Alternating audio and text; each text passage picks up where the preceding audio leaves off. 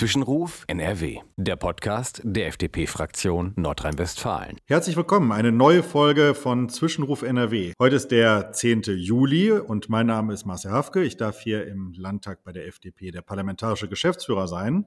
Und beim letzten Mal war Henning Höhne, unser Fraktionsvorsitzender, wieder mal zu Gast und wir haben über die aktuelle politische Lage gesprochen. Und äh, jetzt ist ja Sommerzeit, es ist heiß draußen und äh, der Landtag kühlt sich so langsam ein bisschen wieder ab, weil jeder im Wahlkreis unterwegs ist und in politischen Diskussionen oder auch im Urlaub. Und wir haben uns gedacht, und ich habe mir gedacht, wir laden heute mal einen besonderen Gast ein, nämlich die Miriam Janke ist heute bei mir. Ich habe dich beim letzten Mal schon angekündigt. Herzlich willkommen bei uns hier im Podcast. Vielen, vielen Dank, Marcel. Ich freue mich riesig auf die Folge und dass du mich eingeladen hast heute. Ja, ich freue mich auch, dass du äh, zugesagt hast. Ähm, ist nämlich was ganz Besonderes. Einige von den Zuhörern werden dich mit Sicherheit kennen, aber noch nicht alle. Und deswegen haben wir äh, im Vorfeld schon gesprochen, dass es vielleicht mal ganz gut ist, dich vorzustellen, weil du bist ja eine besondere Persönlichkeit, eine junge besondere Persönlichkeit, hast schon viel erreicht in deinem Leben und das ist das, was uns als Liberale ja so umtreibt. Jemand, der aus seinem Leben etwas macht, das Handeln selber in die Hand nimmt und sagt, ähm, was man, äh, wo die Reise hingehen soll und das selbstbestimmt macht, mit Eigenverantwortung vorangeht. Und ähm, das fand ich, als ich dich äh, zum Beispiel auf LinkedIn getroffen habe, äh, mega spannend, als ich deine Homepage gelesen habe und äh, einige Sachen von dir verfolgt habe in den sozialen Medien. Hoch äh, spannend, äh, was du da auf den Weg gebracht hast. Deswegen kann ich ja vielleicht einfach mal sagen, äh, so zwei, drei Steps von dir und dann stellst du dich mal einfach vor. Sehr gerne. Ja, was ich nämlich gelesen habe, was ja immer sehr beeindruckend ist, da musst du mir gleich mal direkt erzählen, wie du dazu gekommen bist bist ja eine junge Gründerin, eine äh, Public Speakerin, schreibst Artikel, Meinungsbeiträge, berätst Unternehmen, bist im Bereich Kreislaufwirtschaft äh, unter, unterwegs. Ist auch als Wuppertaler, ich komme ja aus Wuppertal, sehr spannend, weil wir Circular Valley mittlerweile ja äh, bei uns haben, was äh, national zumindest einen gewissen Namen äh, ähm, hat. Du äh, berätst und Frauen in Tech- und MINT-Bereichen so und setzt sich für Digitalisierung ein, Klima äh, und äh, das Thema äh, Klimawandel in den Griff zu bekommen und das mit Technologien, also was uns als Freie Demokraten sehr bewegt. Und dann hast du ja schon viele Auszeichnungen bekommen. Die spannendste ist ja so immer, wenn man das als FDP-Mensch liest, ähm, dass du eine der 30 relevantesten Personen unter 30 bist. Und das ist ja eine ganz spannende Auszeichnung. Wird mich ja gleich mal interessieren, wie man denn dazu kommt. Äh, wer ruft da an? Was muss man machen damit, um da reinzukommen? Ähm, und du hast ähm, ja in anderen Bereichen ganz viel unterwegs, also zum Beispiel Mentorin an der Humboldt-Universität äh, zu Berlin und in Mannheim. Du bist, äh, hast mehrere Zertifikate und Auszeichnungen bekommen, arbeitest mit äh, NASA-Menschen zusammen, also in ganz vielen Bereichen unterwegs. Und ich finde einfach, ich könnte jetzt hier wahrscheinlich viel erzählen. Du sollst mal einfach erzählen, wer du bist, warum hast du dich selbstständig gemacht, was, was machst du eigentlich so den ganzen Tag? Sehr, sehr gerne. Du, das hört sich richtig komplex an, wenn du jetzt so meine Vita erzählst. genau, also äh, Miriam Janke mein Name. Ich bin äh, komme aus Mecklenburg, aufgewachsen in Mecklenburg, bin dann 2018 nach Berlin gezogen. Was aber davor sehr, sehr spannend war, dass ich schon während Gymnasiumszeiten äh, eigentlich zum Unternehmertum gekommen bin, äh, weil mir in der Schule so ein bisschen langweilig war und ich dachte, was kann man noch machen, was kann man noch kreieren? Und so habe ich schon mit 14 angefangen, äh, Webseiten zu programmieren, für mich selbst, für Freunde. Und das waren so die ersten unternehmerischen Züge, die ich getätigt habe. Und dann ging es halt, als ich äh, mit meiner Weltreise, zwei Jahre war ich unterwegs, sehr viele digitalen Nomaden kennengelernt, war richtig, richtig cool, Motorrad gekauft, Vietnam, 2000 Kilometer nur nach Süden. Also war schon sehr, sehr viel los. Und das hat mich auch nochmal so befördert, ein Abenteuer zu finden. Dann bin ich gleich nach Berlin ne, als Hauptstadt, fand ich schon immer ganz cool, gesagt, äh, ja, lass uns mal eine Kapitalgesellschaft gründen. Ich meine erste Kapitalgesellschaft äh, gegründet, habe eine Mobility-Kampagne gemacht, ganz, ganz spannend für Elon Musk. Ähm, danach gesagt, äh, you know, jetzt geht's halt richtig ab. Die Firma da aufgebaut, äh, bin danach, äh, habe ich ein äh, Space Aerospace äh, Projekt gemacht. Da kamen die ganzen NASA-Menschen zu, zu Gründe, haben wir Materialoberflächenbearbeitung gemacht im Bereich Nanotechnologie. Und da habe ich damals in dem Projekt jemanden eingestellt, äh, der mich auch heute sehr, sehr gut begleitet. Und das ist nämlich äh, Hans, mein Mitgründer, mit dem ich Trileco zusammen gegründet habe. Und da sind wir in dem Bereich, wie du schon ange angekündigt hast im Bereich Kreislaufwirtschaft, bringen IoT, Artificial Intelligence, äh, Data Analytics zusammen in einer Plattform und unterrichten dort Unternehmen, also ne, führen die ein, implementieren Sensoren und äh, lernen einfach Unternehmen an, ihre Daten nutzbar zu machen und damit Potenziale zu erkennen und dann Effizienz zu erhöhen und beispielsweise Elektrizität äh, einzusparen, also klassisches Energy Management. Und das äh, hat mich auch zu dem Titel, und das stand sechs Jahre auf meinem zwei Meter langen Whiteboard, wo ich jedes, jedes Jahr meine äh, Ziele avisiere, dran Forbes 30 and 30, nicht nur Dach, sondern Europa. Und da hat jetzt im März, oder nee, letztes Jahr schon, letztes Jahr schon hat das New Yorker Office bei mir angerufen, muss sich ein Interview geben, es bestimmte Forbes-Kriterien, ich glaube, das ist auch für die Zuhörerschaft sehr interessant, die man ausfüllen muss, beispielsweise, wie man gesellschaftlich verankert ist, was für eine Umsätze der Unternehmen halt macht, äh, macht welche Leute da eigentlich drinne sind, was die Aufgabe, wie viel, ja, bei uns in dem Fall ist es Containerhäfen, wie viel Parameter im Business äh, integriert werden und wie viel Impact man hinterlässt. Und wenn man das praktisch, und das ist die zweite Stufe halt, erfolgreich passt, hat man dann im März, jedenfalls in Europa, äh, den Titel, und so war es dann bei mir, äh, dass ich in äh, Saudi-Arabien sitzen, Riyadh, äh, die Benachrichtigung bekommen habe, du bist dabei. Und das war schon äh, Schulterklopfer, äh, eines meiner Ziele. Genau, und das, äh, alles, was du erzählt hast, TEDx-Speaker bin ich, mache sehr, sehr viel, liebe es, sag ich mal, Leute zu inspirieren, motivieren, gerade auch äh, Gründerinnen, weil da hat ja Deutschland nicht so, nicht so viele von, einfach mein Wissen zu geben, weil ich hatte von Anfang an auch sehr wertvolle Mentoren und möchte das Wissen natürlich auch weitergeben, damit andere Leute auch äh, nach oben kommen und äh, auch durchpushen. Ja, Wahnsinn. Also da könnte man ja stundenlang zuhören. Ich finde das sehr faszinierend, wenn, wenn wirklich jemand so viel Gas gibt und das, äh, wie du gesagt hast, mit 14 Jahren die ersten Websites produziert und dann äh, krass zwei Jahre Weltreise. Faszinierend. Äh, weiß gar nicht, ob ich den Mut dazu hätte, sowas zu machen. Also Respekt davor, aber ich meine, das gibt ja dann nochmal eine ganz andere Horizonterweiterung.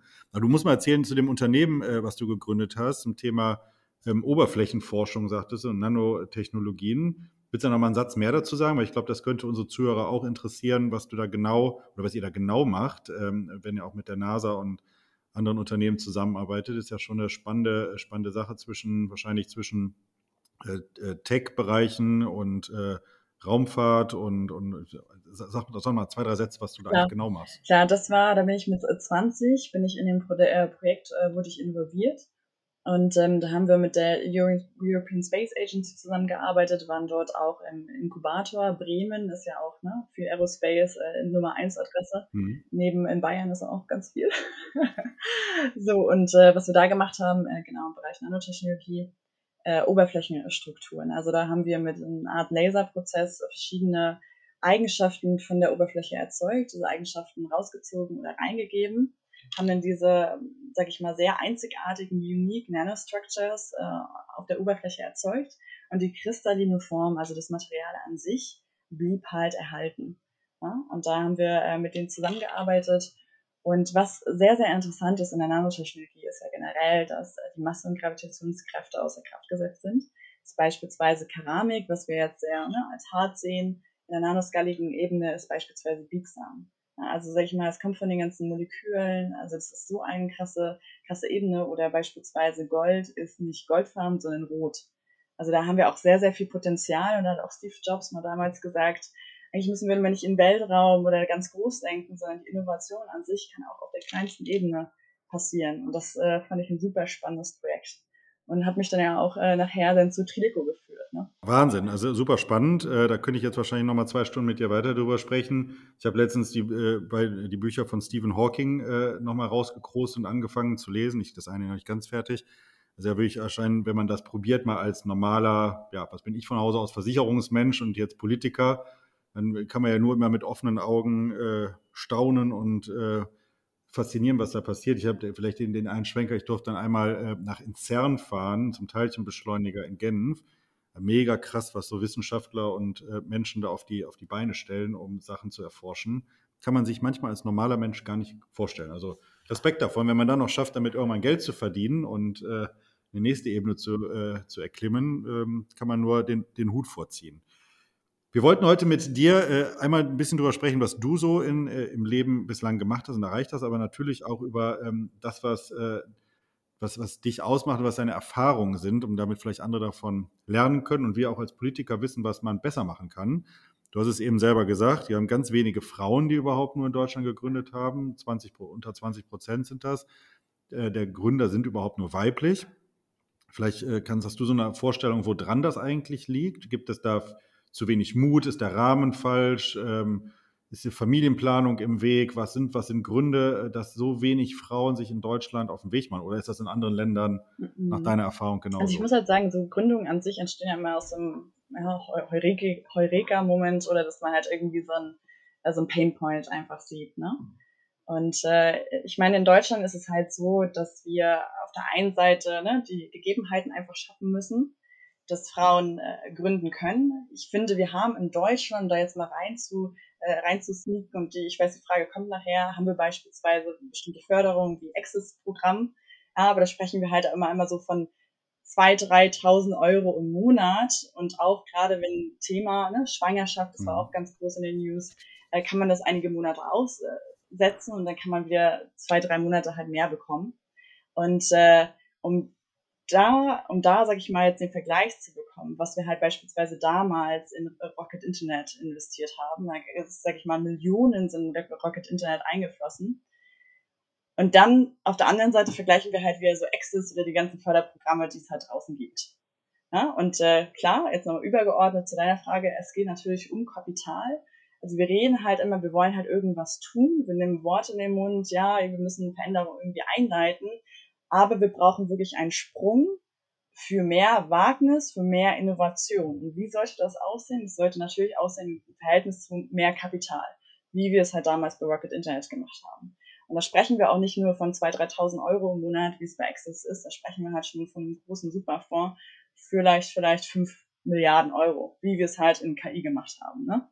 Wo wir halt sehr, sehr viel investiert haben. Mhm. Und dann wird Veränderung halt auch eingeleitet, wenn halt jeder sicher ist und wenn wir halt Innovationen halt schnell äh, einleiten können, durchgegeben durch Kapital.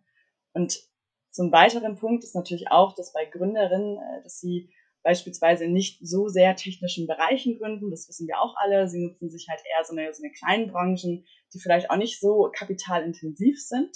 Ne? Und dann, sag ich mal, hat man auch nicht so große Rollenbilder, Rollenvorbilder, wo man sagt, boah, die haben jetzt eine krasse Aerospace-Innovation äh, gegründet. Äh, da möchte ich halt auch hin. Gerade wenn ich jetzt auch Mentorin bin bei anderen Universitäten, sehe ich das halt bei, ja, sag ich mal, Leuten, die halt gerne gründen wollen. Also da fehlt halt noch natürlich auch ein gewissen Rollenvorbild, dass wir sagen, okay, durch krass viel Kapital haben wir das erreicht. Ja, Kapital ändert nicht immer auch, äh, verbessert nicht immer das Businessmodell, muss ich auch dazu sagen. Aber es ist natürlich ein gewisser Sprung, den wir machen können. Und dann geht's halt sehr viel um Sichtbarkeit natürlich, ne? dass wir Vorbilder halt da oben haben. So, das sind so verschiedene Bereiche, die ich jetzt gerade so angeteasert habe. Weibliche Vorbilder haben wir natürlich tatsächlich sehr wenig in der Gründerszene. Deswegen ist, ist das ja auch äh, klasse, dass du da voranschreitest und auch probierst, so eine Rolle da zu übernehmen, hat man tatsächlich sehr wenige Menschen, die äh, da, da vorbildlich vorangehen. Und wenn du sagst, so über Geld, was fehlt, Kapital, ist immer die Frage, die, die ich mir als Politiker stelle, ja, ist es denn überhaupt Aufgabe des Staates, Millionen, Milliardenbeträge zur Verfügung zu stellen? Das haben wir, wie gesagt, bei KI ist das gemacht worden. Wenn man es mal mit China vergleicht, wenn ich die Zahl richtig im habe, wir haben in Deutschland, glaube ich, 5 Milliarden für die Forschung ausgegeben. China gibt 140 Milliarden aus. So sind die Dimensionen auch krass unterschiedlich. Ähm, und die Frage ist, ähm, wir haben ja eigentlich ein immenses Vermögen in der, in der bei privaten äh, Menschen in unserem Land, die mir aber immer alle sagen, ja, in Deutschland bin ich aber gar nicht bereit, so viel Geld zu investieren. Das gebe ich lieber ins Ausland, Amerika, andere Länder mhm. und investiere dort. Ist das eine Sache, die du auch wahrnimmst, äh, dass es eigentlich schon den Mut gibt, auch äh, Kapitalgeber zu sein, aber dass man das eben in Deutschland nicht macht, weil der Rahmen hier nicht passend genug ist? Oder ist das ja eine mentale Sache, die in Deutschland hier nicht funktioniert? Das ist eine super interessante Frage. Man kann das so ein bisschen vergleichen äh, mit dem Thema äh, ETFs, Aktien, so ein Bereich, die Aktie-Startups. Ne? Mhm. So, und ich finde, das Bewusstsein natürlich muss gelockert werden. Hier, es gibt geile Startups und äh, ne, ihr könnt da rein investieren. Ich meine, es gibt ja auch zum Beispiel, gibt es einen Business Angel Fonds, wo man 25% wiederkommt. Also da wird schon was getan. Ne? aber einfach das Bewusstsein muss noch mehr gesellschaftlich äh, verankert werden mhm. und äh, das Thema Startup muss einfach besser platziert werden auch. Man sagt, hey, das ist eine super Anlagemöglichkeit, damit könnt ihr Innovation schaffen und natürlich, was ihr nicht nur bei äh, Aktien hast, ihr könnt auch wirklich mitarbeiten. Ne? Also ihr könnt dann wirklich äh, euch mit den Gründern austauschen, Gründerinnen austauschen und der Veränderung halt selbst einleiten. Also einfach das Bewusstsein. Ähm, und vielleicht auch nochmal Risiko, ne? Einzelpersonen, wie kann man das so strukturieren, dass man dagegen halt irgendwie vorgeht, äh, das einfacher schafft, also die Hürden halt nimmt, äh, dass halt mehr Leute einfach investieren in diese Aktie Startups, würde ich sagen. So vollkommen recht. Ich äh, habe nur manchmal so den Eindruck, dass wir wirklich in diesem Land mhm. einerseits äh, sehr satt sind und äh, diejenigen, die mutig vorangehen wollen und auch Geld haben, die schauen sich das eben ein bisschen anders an. Die geben Geld vielleicht auch was in Deutschland aus. Da haben wir das Thema der steuerlichen Absetzbarkeit und der Behandlung äh, davon, das, was mir immer die Leute erzählen, was ein großes Problem ist. So, und ähm, da, da, dann kommt man eben Schwierigkeiten, weil das sagt auch jeder, der mal ein bisschen außer, außer einer Webseite ähm, sich im selbstständig, selbstständig macht, dass die Exist-Programme und ähnliches einfach die Summen so gering sind, dass es zwar nett ist, das zu haben, das ist, ist nett, aber es ist nicht der entscheidende Faktor, um tatsächlich in erfolgreich ein gerade ein Tech-Unternehmen auszugründen. So, mir macht das ehrlicherweise als, als Politiker große Sorgen, weil die großen Erfindungen dieser Welt und damit dann auch irgendwann äh, Produktion, Wohlstand und ähnliches nicht in Deutschland entstehen, sondern irgendwo anders. Wir waren jetzt vor ein paar Wochen bei Marvel Fusion in München, die mhm. äh, Kernfusionstechnologie erforschen. Ja, die stehen kurz auf dem Sprung davon, auch Deutschland zu verlassen, weil einfach Richtig. der Rahmen, die brauchen 100 Millionen Euro Richtig, das ist nicht ja. viel in diesem Bereich, äh, um das hinzubekommen. Und könnte man ja sagen, wenn sich die zehn größten Unternehmen, in, Industrieunternehmen zusammentun, jeder packt 10 Millionen auf den Tisch und die haben damit, äh, können damit ihre Energieprobleme der Zukunft lösen, sollte es ja machbar mhm. sein. Dann sagt ein ThyssenKrupp, ja, machen wir nicht. Das äh, ist uns äh, zu, zu, noch nicht ist zu risikoaffin, das Ganze. Und dann gehen die in andere Länder und andere Staaten oder in die Staaten. Also ich muss halt sagen, also Wagniskapital an sich, außer dem großen Fonds, wirklich um Veränderungen auch gesellschaftlich, ne, auch wieder Gleichstellung Frau Mann äh, zu erreichen, gibt es in Deutschland. Also ich meine, gibt, es gibt Ressourcen, aber was du auch gerade angesprochen hast, Marcel, viele Unternehmen, wie gesagt, kommen halt von den ganzen amerikanischen, äh, werden finanziert von den ganzen amerikanischen Player oder chinesischen Playern. Ja, ne, und dann äh, wandern sie halt ab. Und das ist halt auch eine Frage, wollen wir Innovation in Deutschland haben?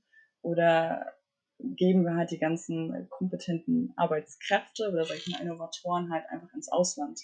Und äh, ne, ja. viele auch von meinem Netzwerk sind nach Amerika gegangen, viele von meinem Netzwerk sind nach Singapur, in den Mittleren Osten gezogen, äh, Kapstadt, also Südafrika und und und. Einfach sagen, das ist Leben oder sag ich mal Zugang zu Kapital. Auch in, in Kapstadt sitzen auch viele, oder in Victoria sitzen halt auch viele New Yorker Firmen, die halt sehr, sehr viel Kapital verteilen. Ja. Oder die ganzen anderen Firmen kommen halt und schnappen uns die ganzen Anteile äh, weg, wie man jetzt auch bei Fiesmann sieht. Ne? Ähm, ist halt eine Frage, wie können wir was verändern? Ne? Ja, also ein bisschen muss man ehrlicherweise sagen, tappen wir in, in, in, im, in, im politischen Bereich da etwas im Dunkeln mhm. herum. Das muss man tatsächlich sagen. Weil natürlich brauchen wir mehr Geld, das ist vollkommen klar. Man braucht mehr, ähm, ich bin ja fest Auffassung, das Geld ist eigentlich vorhanden. Es muss mhm. nur zusammengeführt werden und vernünftig dann äh, vernünftig verteilt werden, beziehungsweise die Zugänge vernünftig ermöglicht werden. Aber irgendwie scheint das in Deutschland sehr schwierig zu äh, ermöglichen oder möglich zu machen sein. Und ähm, ja, es gibt mir schon ein bisschen Sorgen, weil ich jetzt über Start-up-Themen und Gründung seit zehn Jahren diskutiere und faktisch hat sich mhm. wenig verändert. Das muss man Richtig, sagen. und sage ich mal, die ganze Gründerquote geht ja im Bach runter, wenn man die Statistik ja, geht Stück für Stück runter, genau. Ja? Also ich meine, ich nutze mal zur, zur Startup-Szene in, in Deutschland. Ich meine, wir wissen ja alle, dass neun von zehn Startups scheitern. Wir haben 90 Prozent Scheiterquote und das ist natürlich auch wieder, wie geht man, ne, sag ich mal, wenn ein Startup scheitert, was machen wir damit? Was machen wir damit mit der Innovation, die eigentlich verstanden ist, entstanden ist? Wie kann man das erstmal auffangen? und sag ich mal, das Bewusstsein natürlich, dass Scheitern gut ist, dass es ein Lernprozess ist. Zum Leben gehört. Und ich glaube, dann gewinnt man halt auch viel, viel mehr Leute für die Startup-Szene. Ne? Also es ist halt immer so diese, ne, aber eigentlich die Lösung oder sag ich mal, warum dieses Problem oder die Herausforderung einfach herrschen, ich bin sehr lösungsorientiert, wissen wir alle in Deutschland, aber wie können wir das einfach noch mehr verankern in der Gesellschaft? Mhm. Dass wir uns nicht mehr Gedanken machen, dass wir nicht so sehr deutsch sind, sehr gegen Risiko, sondern sagen, Risiko ist eigentlich gut, um Innovation, um ähm, ja, ökonomische Stabilität einfach im Land zu erzeugen und dass wir auch äh, Wettbewerb äh, sehr erfolgreich sind und nicht bergab gehen. Ne? Wie im beruflichen. Und wenn das äh, in Deutschland, deswegen sagt ihr eben immer auch mit satt und sicher. Also der Deutsche geht ja am liebsten nach der Schule klassisch Ausbildung, Studium, Angestelltenverhältnis. So, das kann man alles machen, das ist alles schön, aber vom, vom Ursprung äh, der auch der Entwicklung ist ja jeder erstmal auch früher mal selbstständig gewesen. Also wenn man mal 200, 300 Jahre zurückgeht, ja, hat sich stimmt. ja jeder erstmal äh, so da um sich selber gekümmert, landwirtschaftlich unterwegs gewesen, produzierendes Gewerbe und hat sein kleines, kleines eigenständiges Unternehmen gehabt. Da waren die Leute ja nicht angestellt, die wenigsten. Und das hat sich ja erst gedreht. Und ähm, wenn man die, diese Geisteshaltung zu verändern, aber ist verdammt schwer, weil die sich schon von Schulbüchern bis hin zu dem gesamten Lebensweg äh, durchzeichnet. Wenn man alles schaut, was in, in Schulbüchern steht oder in Filmen, ne, wenn, du, wenn du einen Tatort anmachst, ist im Regelfall der Böse immer ein Unternehmer oder eine Unternehmerin. So, das ist, äh, das ist, äh, das ist, wird sehr stark geprägt, sowas in, in Deutschland. Und dann ist das eine sehr unterbewusste Sache, dass die Menschen lieber den sicheren Weg gehen wollen. Hm, also richtig, korrekt. Wenn schon die, äh, in jungen Jahren werden schon bestimmte Bilder erzeugt. Und ich meine, ich kann mich erinnern, ich hatte ein Jahr Wirtschaft in der, im Gymnasium. Ein Jahr Wirtschaft. So, und ich meine, alles ist ja Wirtschaft. Äh, ne? Also im Vergleich zu Biologie oder Chemie sage ich jetzt, ist auch sehr wichtig.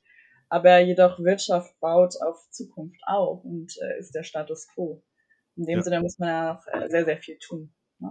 Ja, absolut. Wie gesagt, es geht ja dann um das einmal zu verstehen, aber auch um sich selber darauf vorzubereiten, was man im Leben macht.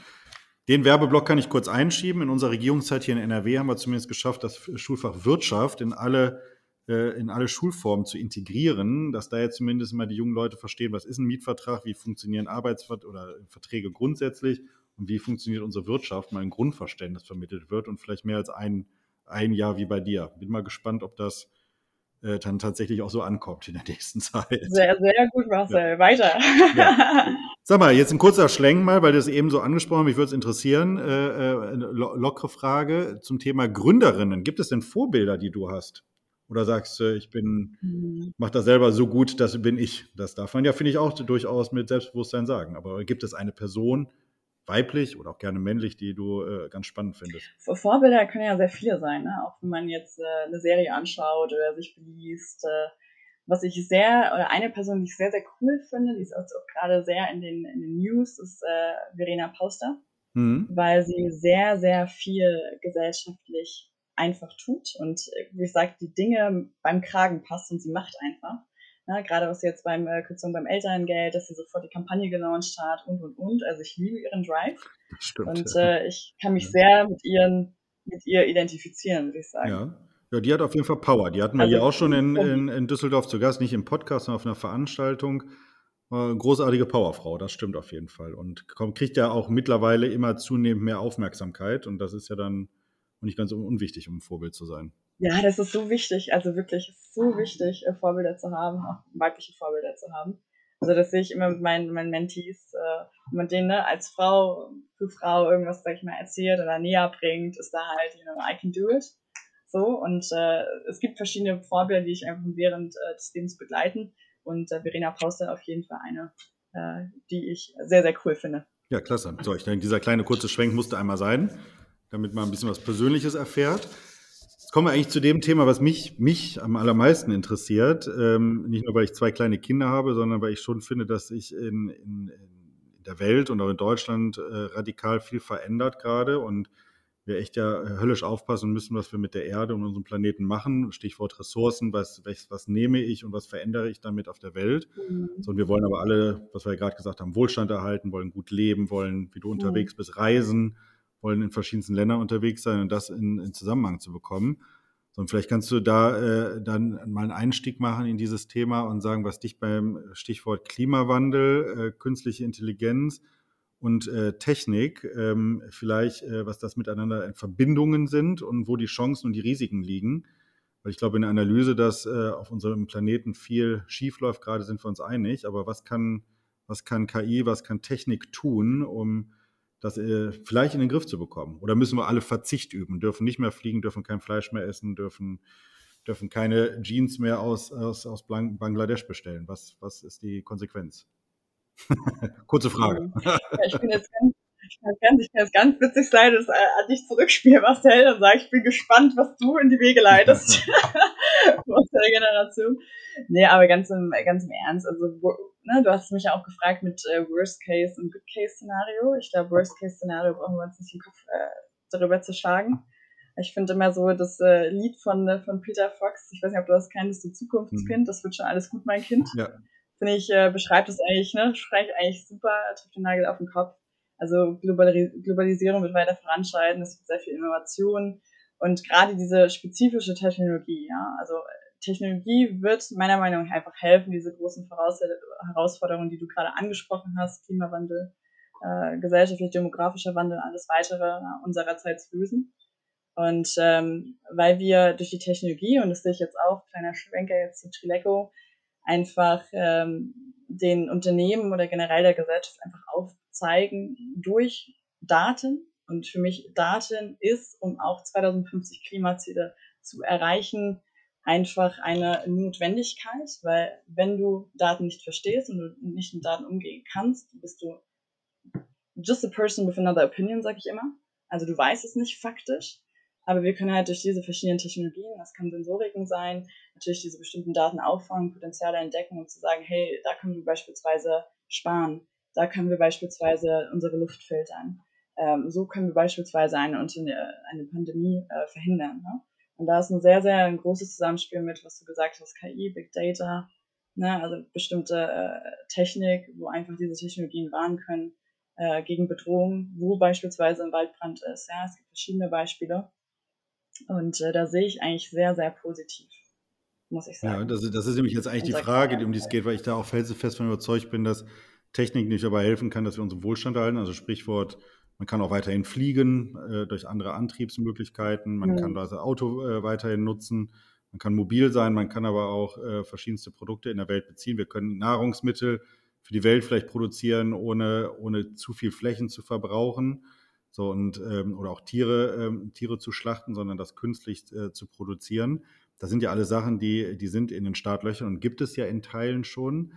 Was ist denn deine, äh, deine Meinung, warum sich das im Moment noch so schwer tut, sowas durchzusetzen? Also wenn ich mir nur an das ganze Thema ähm, Tierhaltung denke, äh, klar, wir haben gesetzliche Auflagen, die im Moment noch verhindern, dass es künstlich produziert wird, aber ähm, ähm ist das einfach eine gesellschaftliche Frage, was der, was der Mensch nicht kennt, das macht er nicht und wir müssen es gesetzlich verordnen oder ähm, würde mich auch mal interessieren, so, so eine Einstellung von dir, weil es natürlich uns als Politiker schon umtreibt, was, ähm, wie kriegst du wie kriegst du diese verschiedenen Sachen in der Gesellschaft umgesetzt und durchgesetzt? Ne? Also ich meine, das kommt, äh, was ich sagen würde, das kommt wirklich auf diese technische Innovation an. Also was, was haben wir? Der Vergleich, wenn ich den jetzt anführen kann, ist zum Beispiel Verbrennermotor und äh, Elektromotor. Ne? Also Elektro hat sich ja einfach nur so krass durchgesetzt, weil es einfach äh, auch krass von der Politik gefördert mhm. wurde. Ja, und es gibt verschiedene Sachen mit Fleischersatz und alles weitere. Das ist aber noch nicht so populär mhm. ja, in der Gesellschaft verankert, weil da muss eigentlich politisch noch einen größeren Push geben. Und das haben wir auch ganz spezifisch gesehen bei, bei ESG. Ja? Sag ich mal, 2050 Klimaziele. Ich weiß noch vor der Corona-Pandemie, als wir mit Unternehmen gesprochen haben, waren die meisten waren komplett lost. Also die Unternehmen haben gesagt, ja, ich finde es ein bisschen ein Trend und wir warten so ein bisschen. Und wir haben halt diese Ziele, aber keiner wusste eigentlich, was ist der Weg dorthin, ja, was muss man einhalten und alle waren so, wir warten mal, bis halt irgendwas passiert oder bis SAP irgendwas entwickelt oder die Politik halt irgendwas vorgibt, ja. Und äh, war natürlich, ist es jetzt für uns gut, mit ne, auch Trileco äh, mit Daten äh, vorzeigen, Daten implementieren, äh, weitere Data Source zu bekommen, um halt klimaneutral zu werden. Ähm, ja, jedoch auch politisch, wir haben jetzt das Ziel, so ein Framework wurde schon vorgegeben. Die Politik lässt natürlich aber offen, äh, was für eine digitalen Tools halt verwendet werden sollen, um halt dorthin zu kommen. Also da sage ich mal, dieser, dieser Freiheitsgedanke ist natürlich ganz, ganz wichtig im Markt. Ne? Das, der Markt muss sich ja auch entwickeln. Aber auf der anderen Seite ist natürlich äh, eine politische Regulatorik oder einen politischen Druck, um halt wirklich Innovationen an, an die Frau oder an den Mann zu bringen, natürlich sehr, sehr wichtig. Weil sonst, ohne ein bisschen Druck, habe ich das Gefühl, entwickelt manches sich nur stetig. Oder es muss bestimmte äh, Leute müssen halt auf den Zug halt aufspringen, damit es halt wirklich in Disruptive Technology wird. Ne? Ja, ich finde das. Und dann sind wir wieder beim Stichpunkt Aufmerksamkeit, ja. Kapital. Also ich finde das ja selbst auch als Liberaler, der sagt, also der Staat sollte möglichst wenig regulieren. Bei manchen Sachen schon sehr sinnvoll, mhm. ähm, was Stichwort Umweltverschmutzung mhm. EEs angeht. Da gibt es ja nicht nur für die Industrie Auflagen, sondern auch für jeden spürbar für jeden Privatmenschen, wenn man irgendwo einen Cocktail trinken geht und du hast keinen Plastikstrohhalm mehr, sondern Pappstrohhalm. Das sind natürlich Auswirkungen, weil Politik eingegriffen hat. Das sind ganz kleine Sachen, das geht auch hin bis zu großen. Ich finde aber auch, ähm, also ein Teil muss das sein, eine Anschubfinanzierung zu geben oder einen Anreiz zu setzen oder auch Sachen einzuschränken, das ist schon richtig. Tut sich Politik manchmal ein bisschen schwierig mit, den richtigen Weg zu finden, weil auch da Politik ja beraten werden muss. Also Stichwort, was sind denn Innovationen, die wirklich unser, äh, unsere Ziele äh, helfen zu erreichen? So, und die Frage ist von Angst in unserer Gesellschaft. Ich habe eben von Marble Fusion, Kernfusionstechnologie gesprochen. Da kriegt ja jeder in Deutschland direkt die Angst, das sind ja neue Atomkraftwerke, die gebaut werden, weil man die Kernkraftwerk, Fusionskernkraft, sich direkt anhört und äh, sagt, um Gottes Willen, können wir nicht machen, können wir nicht machen. So in England werden die, äh, die Sachen eingestuft als medizinische Geräte und können quasi in jedem Wohngebiet gebaut werden. Und bei uns gibt es die Tendenz dahin, das als Atomkraftwerke einzustufen mit entsprechenden Sicherheitsauflagen. Die Konsequenzen, die können wir erahnen. So. Und deswegen viel Angst, was in der Gesellschaft mhm. vor, davor, da, da vorherrscht. Wenn ich künstliches Fleisch esse, oh Gott, oh Gott, werde ich vergiftet und es geht mir gar nicht gut. So, also solche Ängste sind ja in der Gesellschaft unterwegs. Hm, richtig, korrekt. Und da muss politisch halt wirklich auch nachgeholfen werden oder dass die Presse halt davon berichtet. Ne? Dass einfach weiterhin Vertrauen besteht, ne, Offenheit für Innovation. Und ich meine, klar, auf der einen Seite möchte ich, äh, dass eigentlich die Politik unterstützt. Ich meine, wir bezahlen ja auch 50% Steuern. so bestimmte Sachen müssen ja äh, Innovationen, ne, die politisch geführt sind, äh, vorangetrieben werden, damit halt überhaupt Innovation entsteht. Aber auf der anderen Seite soll halt ne, der Markt das bestimmen. Und äh, ne, sag ich mal, alles zu fairen Gegebenheiten führen. Ja, absolut äh, notwendig. Markt muss es bestimmen, aber äh, auch, auch ein, also da bin ich schon der Auffassung, kleine Vorgaben gemacht werden müssen. Vielleicht letzte Frage zu dem Themenkomplex. Ähm, hast du denn im Moment den Eindruck, dass wir in der Welt, jetzt sage ich nicht extra in Deutschland, sondern in der Welt beim Thema ähm, äh, Klimaschutz äh, schnell genug und präzise unterwegs sind? Weil Deutschland kann ja im Ergebnis fast nur Vorbildcharakter einnehmen und Technologien in die Welt liefern. Ähm, hast du den mhm. Eindruck, dass, äh, dass, dass denn die Länder, auf die es ankommt, Staaten, äh, äh, China, Indien, Südamerika, dass die auch äh, mitziehen und mitziehen wollen? Oder ist es im Moment eine sehr, sehr große Bubble, die wir hier in Deutschland bedienen und die Welt tickt eher komplett anders? Ich meine, es kommt ja auf die Zulieferer an. Wenn wir deutsche Produktion haben oder bestimmt, oder sag ich mal, Unternehmen in Finnland, Skandinavien ist ja auch ganz weit vorne mit den ganzen ne, 2050 Zielen, ähm, haben, dann sind die, müssen die ganzen Lieferanten ja auch mitziehen in der Lieferkette. So, und da wird auch ein gewisser Druck, ne, dass sie halt delivern müssen. Wir sprechen von Scope 1, 2, 3 und Scope 3 sind halt alle Produkte, die im Unternehmen, wo der Standort halt ist, oder das Unternehmen, Unternehmen Ökosystem halt einfließt, müssen halt auch die Parameter haben und die ganzen Erfüllungen haben, die das Unternehmen an sich halt auch erfüllt, weil sonst haben die zu viel CO2 oder zu viel Emissionen, äh, werden dann bei den äh, Drittlieferanten halt einfach produziert. In dem Sinne denke ich schon, dass in Asien oder auch in China wird ja auch schon sehr viel gemacht, äh, sich da einfach etwas entwickelt, äh, weil wir einfach den Druck hier ausüben. Ja, das glaube ich auch. Also die Chance haben wir auf jeden Fall, hier was mit zu beeinflussen. Mindestens einen Vorbildcharakter, den wir, den wir haben. Wenn wir zeigen, dass wir es dass wir es hinbekommen und trotzdem Wohlstand erhalten, dann könnte das ja andere auch mal motivieren. So, weil wir nähern uns ja langsam dem Ende. Ich habe aber noch eine, ähm, einen Themenkomplex, den ich kurz zumindest ansprechen möchte, weil wir gerade über die Rolle von Frauen bei, im, im Bereich Gründung, Start-ups gesprochen haben, Stichwort Vorbilder. Eine Debatte, die uns hier im Landtag äh, immer wieder beschäftigt, ist natürlich jetzt ganz neu, wie alle ChatGPT und ähm, ähm, digitale ähm, ähm Tools und Assistenzsysteme.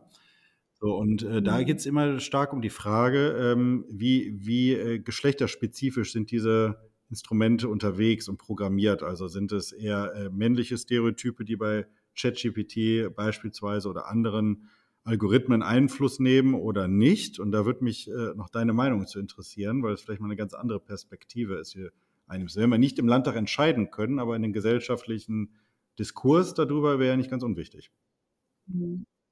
Dankeschön, Marcel. Sehr interessante Frage, auch sehr, sehr aktuell.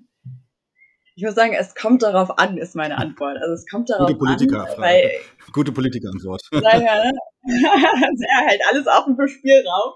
Nee, ich meine, wir wissen ja, wie, wie äh, funktioniert maschinelles Lernen, wie funktioniert KI. Also im Endeffekt kommt es ja auf die Daten an, äh, mit denen eine künstliche Intelligenz gefüttert wird. Und Ein klassisches Beispiel, was nicht so gut gegangen ist, ist äh, Amazon beispielsweise, äh, damals ein digitales Bewerbungstool mit maschinellen äh, Lernen einfach rausgebracht äh, hat. Und äh, das Tool wurde entwickelt oder wurde gefüttert mit Bewerbungen einfach von älteren Männern. Also muss man ganz, sag ich mal, CVs von einfach älteren Personen. Ja. Und dann hat es in einigen Fällen, hat es beispielsweise das Wort Frau als sehr negativ bewertet. So.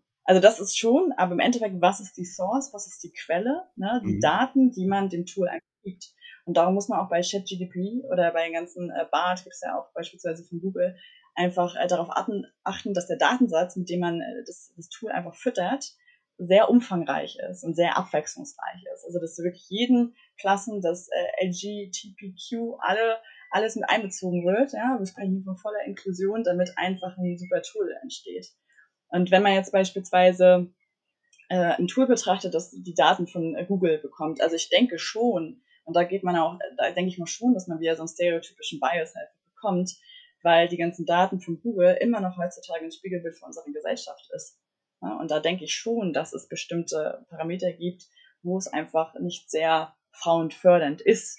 Ja, weil es, wir sprechen von einem millionenfach, äh, milliardenfachen Datensatz. Mhm.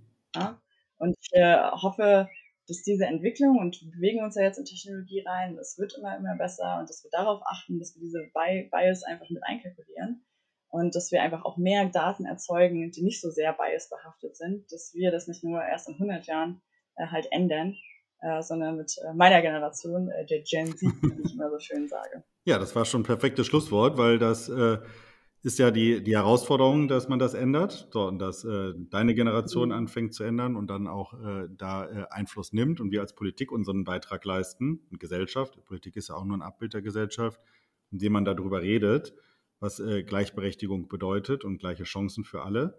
Und äh, dass man auch bei solchen Sachen eben ein bisschen aufpassen muss, wie Sachen programmiert sind. Man kann das nicht alles politisch äh, steuern, das geht ja nicht, weil die Unternehmen, das sind private mhm. Unternehmen, die können natürlich selber festlegen, was sie, äh, was sie machen und was sie nicht machen. Aber man kann natürlich gesellschaftlich Druck ausüben und sich damit beschäftigen. So. Und äh, dadurch kann man auch ganz viel verändern. Deswegen ist das eine wichtige, meines Erachtens sehr wichtige Einordnung und dass man auch über Medienkompetenz spricht. Also unser Podcast hören ja auch jüngere Leute, dass man eben selber anfängt, auch Sachen hinter zu fragen. Nur weil ChatGPT irgendwas auswirft, dass das nicht zwingend die Realität ist und richtig ist, sondern da auch dem eigenen Verstand vielleicht immer noch mal kontrolliert werden sollte. Weil zum Glück ist der Mensch ja doch noch im Regelfall etwas cleverer als die Technik, die wir haben, meistens. Die Herausforderung ist halt immer so, dass es dann zu gut klingt bei ChatGPT da geht man immer der Verlockung, dass man das nicht kontrolliert, das sondern einfach nicht. Ja, ich kann das, ich kann das direkt mal erzählen. Wir haben das hier für den politischen Bereich auch mal angefangen zu testen. Wir haben tatsächlich Anträge und ja. kleine Anfragen und alles drüber schreiben lassen, Analysen von, von Gutachten und so weiter. Es ist einerseits faszinierend, wie gut das ist und auf der anderen Seite auch erschreckend, was da für Fehler drin sind. Also da sollte man sich definitiv ja, nicht drauf verlassen. Das muss man selber nachprüfen. Richtig, richtig. Aber es kann Arbeit vereinfachen, weil lange Texte mal zusammenzufassen, sowas kann die Software schon ganz gut. Ja, Miriam. Oder Brainstorming. Brainstorming ist auch sehr gut. Ja, das muss ich nochmal ausprobieren. Okay, das kann man mhm. mit auch machen. ja, spannend. Ja, vielen Dank, Kamal. Das war ein äh, großartiges Gespräch. Ich hoffe, dass das unsere Zuhörerinnen und Zuhörer interessiert. Davon gehe ich mal sehr fest aus. Ähm, und wenn Sie mehr von dir erfahren wollen, dann äh, dürfen Sie dir natürlich äh, nicht nur äh, auf der Homepage dich besuchen, sondern auch in den sozialen Medien Kontakt mit dir aufnehmen und dir da folgen und schauen, was du so den ganzen Tag für Ideen hast und Meinungen äh, hast und die auch kundtust und da in den Diskurs eintreten.